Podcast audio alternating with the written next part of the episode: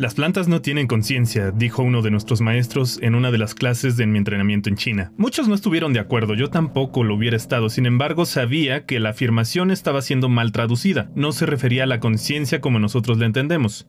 Sin embargo, cuando pensamos en nuestro concepto occidental de conciencia, muchos estudios sugieren que las plantas son conscientes, no de la misma forma que nosotros, pero definitivamente hay comunicación. Hay algo muy parecido a ser consciente, pero aparentemente es más como un colectivo que como plantas individuales. Esto ha llevado a algunas personas a preguntarse si en realidad las plantas dominan nuestra vida más de lo que entendemos, pues aunque todos hemos visto una caricatura de un pez saliendo del agua para vivir en la tierra, lo que no todo el mundo se pregunta es ¿por qué salió? ¿Y qué iba a comer si era la primera especie en salir? La respuesta es obvia, iba a comer plantas, ellas fueron en realidad las primeras que salieron. Pero en nuestra visión antropocéntrica, o sea, centrada en el ser humano, lo que nos importa es nuestro antepasado más evidente y directo, no una planta a la que le vemos solo cara de ensalada, madera o algo para nuestro consumo.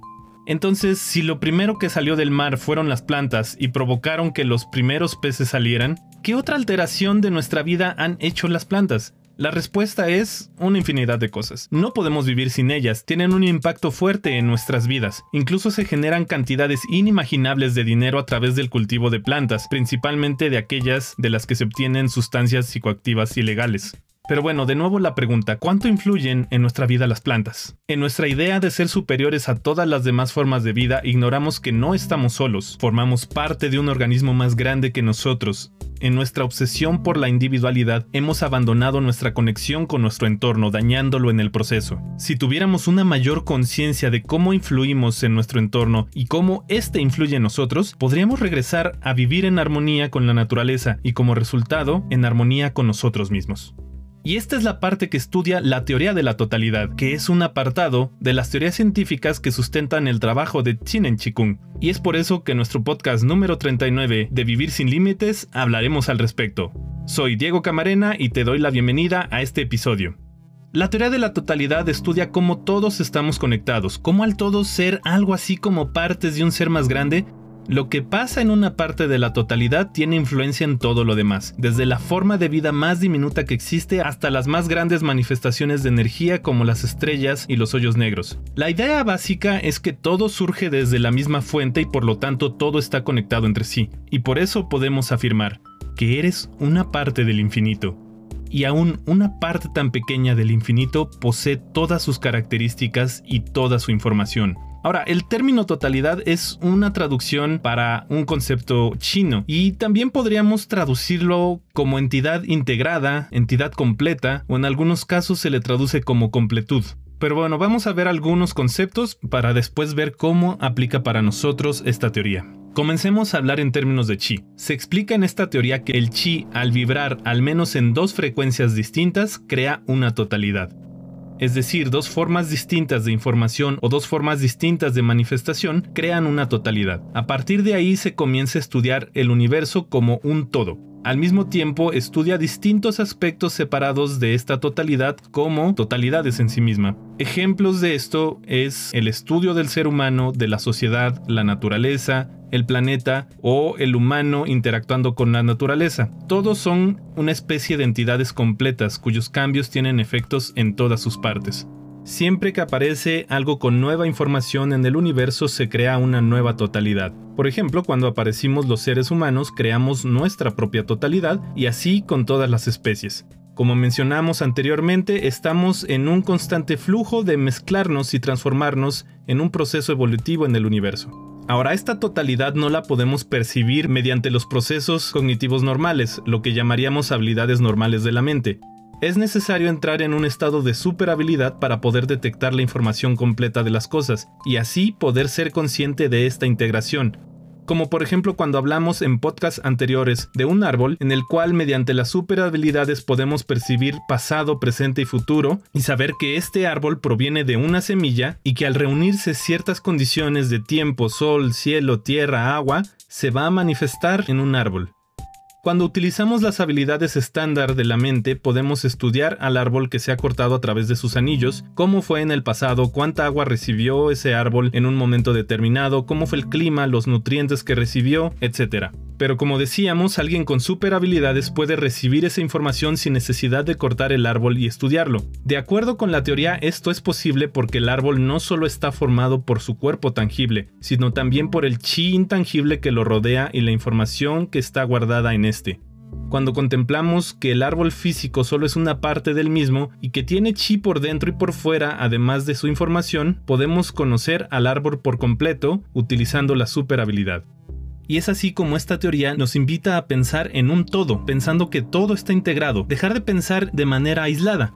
Y entonces, si empezamos a pensar de esta forma, vemos que somos una totalidad con la naturaleza. Las plantas toman materia inorgánica y energía del sol para alimentarse, y nosotros tomamos a seres vivos, incluyendo estas plantas y otros animales que comen plantas, para sobrevivir, añadiendo también energía del sol y algo de materia inorgánica.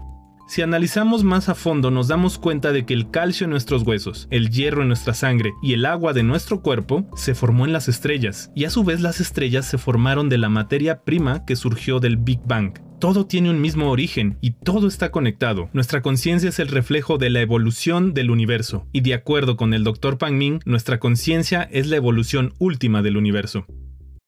Digamos que por un extremo está la materia prima, a la cual llamamos el chi original, y del otro extremo está la conciencia humana que en esta teoría llamamos Ti. Entonces, si Ti es la última evolución del Chi original, podemos afirmar que Ti contiene la información de todas las formas de existencia del universo, y además de esto, puede mantener una conexión y una influencia en todas sus anteriores evoluciones. Y eso principalmente es lo que nos permite poder percibir la totalidad. El desarrollo de la conciencia humana ha traído sin embargo un mundo alternativo al mundo natural, al cual llamamos el mundo subjetivo o el mundo de las ideas, el cual existe principalmente en la conciencia humana. Una vez que apareció este mundo subjetivo, el ser humano comenzó a transformar el mundo natural, dando inicio a la separación del ser humano y la naturaleza. Se convirtieron ambos mundos en mundos opuestos. En el proceso se provocó una ruptura de la armonía, lo cual fue un error. Sin embargo, este error gradualmente deberá corregirse conforme el ser humano comprenda su propia naturaleza y pueda percibir su conexión con la totalidad. Una forma de entender nuestra unidad con la naturaleza es cómo los seres humanos hemos desarrollado distintos rasgos como color de la piel, estatura, fisonomía del rostro, etc., dependiendo de nuestro entorno. Pero las diferencias no terminan ahí, sino que van incluso a cambiar nuestros lenguajes, forma de pensar, fisiología, características culturales, costumbres y estándares éticos. Por ejemplo, existen las culturas del arroz y la comparación que podemos hacer con las culturas de los demás cultivos. Un cultivo normal necesita de una temporada de siembra, de cosecha y tiempo para que la tierra descanse. Sin embargo, en un cultivo de arroz después de la siembra y la cosecha se requiere que se prepare el terreno para la nueva cosecha, lo cual elimina el periodo de descanso. Algo tan simple como esto cambia por completo la idiosincrasia de todo un pueblo. El impacto se observa en los planes de estudio, mientras que para un sistema educativo occidental, cuando se creó, eran importantes las vacaciones de verano para que niños y jóvenes ayudaran en la cosecha. En las culturas orientales esta idea simplemente no existe. Mientras que en Occidente se considera que una mente tiene que descansar así como la Tierra, en Oriente se considera que cuanto más se trabaje, mejor, justo como pasa en sus cultivos. Cuando comenzamos a entender que nuestro entorno es parte de nosotros y nosotros parte de él, podemos tener mucho más cuidado de cómo queremos que sea nuestro entorno. Particularmente en la ciencia moderna, el ser humano ha sido enaltecido como el que domina el mundo natural. De hecho, siempre ha sido una tendencia del ser humano en sociedad a ser considerado como el hijo de Dios o su creación predilecta. El desarrollo de este pensamiento ha resultado en la destrucción de la armonía del mundo natural, poniendo en peligro a la humanidad. Sin embargo, la solución no es ir al otro extremo como suelen intentar grupos de personas, regresar lo más posible a vivir en la naturaleza aislados de toda tecnología moderna. Una verdadera solución es un desarrollo y despertar de la conciencia, un desarrollo de nuestras super habilidades, con lo cual seremos capaces de percibir cómo al hacer daño a la naturaleza nos hacemos daño a nosotros mismos. Es por eso que trabajar con uno mismo a un nivel profundo es una forma de recuperar esa armonía con la naturaleza, mientras que al mismo tiempo seguimos nuestro proceso evolutivo mezclándonos y transformándonos en sintonía con el mundo natural. Ahora, al hablar de nuestro entorno, también debemos tener muy presentes las personas con las que nos relacionamos y la cultura en la que nos criamos. Humanos y sociedad son una entidad también. Cuando estudiamos el comportamiento de un ser humano, es también necesario entender su relación con otras personas y la sociedad en la que se ha desarrollado. Es importante entender que un ser humano completa y verdaderamente aislado de la sociedad no es un ser humano en el real sentido de la palabra. Las actividades humanas se realizan en el contexto de la sociedad. Desprovistos de este contexto, un niño se volverá prácticamente un animal y su conciencia y capacidad cognitiva no se va a desarrollar. Cuando nos integramos a una sociedad, su cultura se vuelve parte de nosotros y hay que tomar en cuenta que la sociedad está en constante evolución. Así pues, los estándares de moralidad, lo que es considerado un buen comportamiento, va transformándose y aunque tiene subidas y bajadas, siempre va en ascenso, siempre hay un progreso. Otra forma en la que se refleja la totalidad de la sociedad es el desarrollo tecnológico, la formulación de nuevas teorías y descubrimientos científicos. Cuando el conocimiento se abre en una parte del mundo, se vuelve más fácilmente disponible en otras partes del mundo que estén en sintonía con una forma de pensar en particular. Las personas ya tienen un entendimiento profundo del pensamiento lógico y la transmisión de ideas y conocimiento a través del lenguaje. Sin embargo, aún se sabe muy poco de las funciones de la superhabilidad y es por esto que el desarrollo de la ciencia del Qigong puede revelar la conexión profunda que tenemos con todos los seres humanos como sociedad llevándonos a una nueva etapa en la historia de la humanidad. En términos generales, Cuanto más tengamos presente que las personas que nos rodean tienen un efecto en nosotros y nosotros en quienes nos rodean, podremos entender por qué nos comportamos como lo hacemos, por qué cultivamos ciertos pensamientos y emociones, y después de eso viene algo más interesante. Podemos elegir influir positivamente en otras personas en lugar de permitir que las personas que nos rodean influyan negativamente en nosotros. Y de esta forma acelerar la evolución y el progreso como sociedad.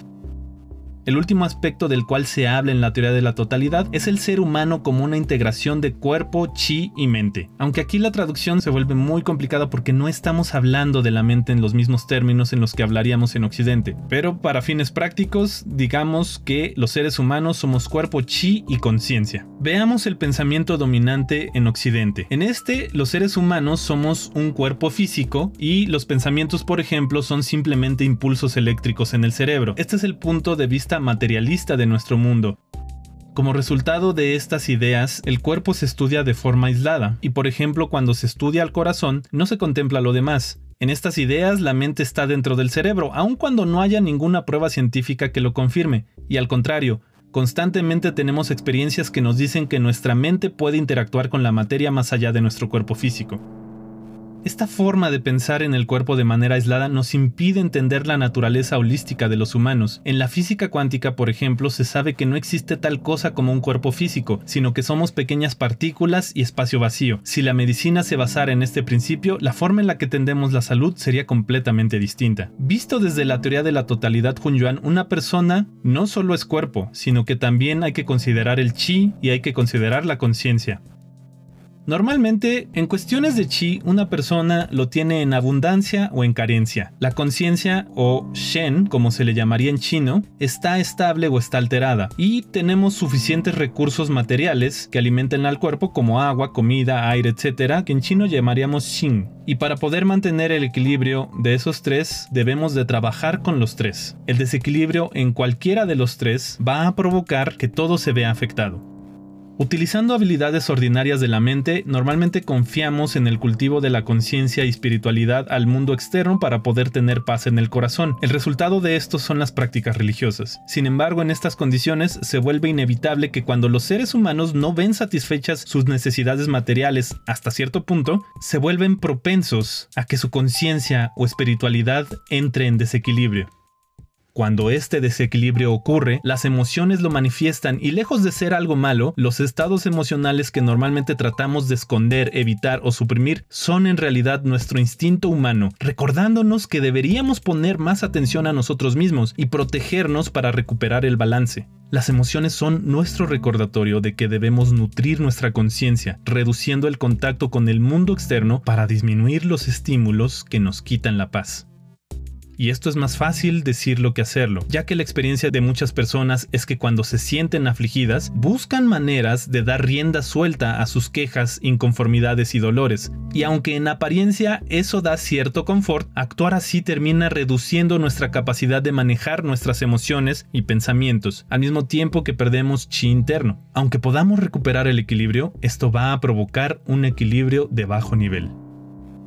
De la misma forma, cuando experimentamos felicidad o excitación, al no saber qué hacer con estas emociones, podemos caer en la euforia o arrogancia gastando nuestro chi interno y en lugar de usar ese estado para fortalecer nuestra conciencia y acumular más chi, acabamos gastando nuestras energías y regresamos nuevamente al equilibrio de bajo nivel. En términos de los recursos para nuestro cuerpo y para el cultivo de chi, la mayoría solo se alimenta bien, recibe cierta cantidad de rayos de sol, toma agua, busca respirar aire de buena calidad, pero la inmensa mayoría no tiene siquiera de la existencia del chi y que su cultivo es tan importante como una buena alimentación.